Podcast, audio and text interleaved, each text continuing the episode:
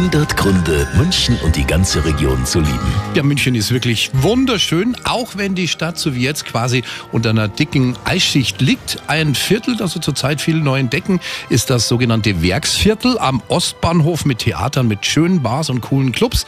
Gini von Heimingertouren. Das ist einfach der Stadtteil, wo in München gerade am meisten passiert.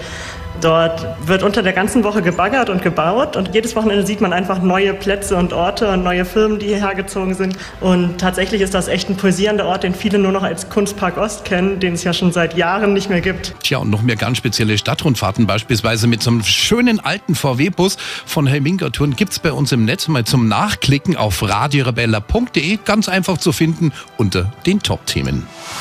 100 Gründe, München und die ganze Region zu lieben. Eine Liebeserklärung an die schönste Stadt und die schönste Region der Welt.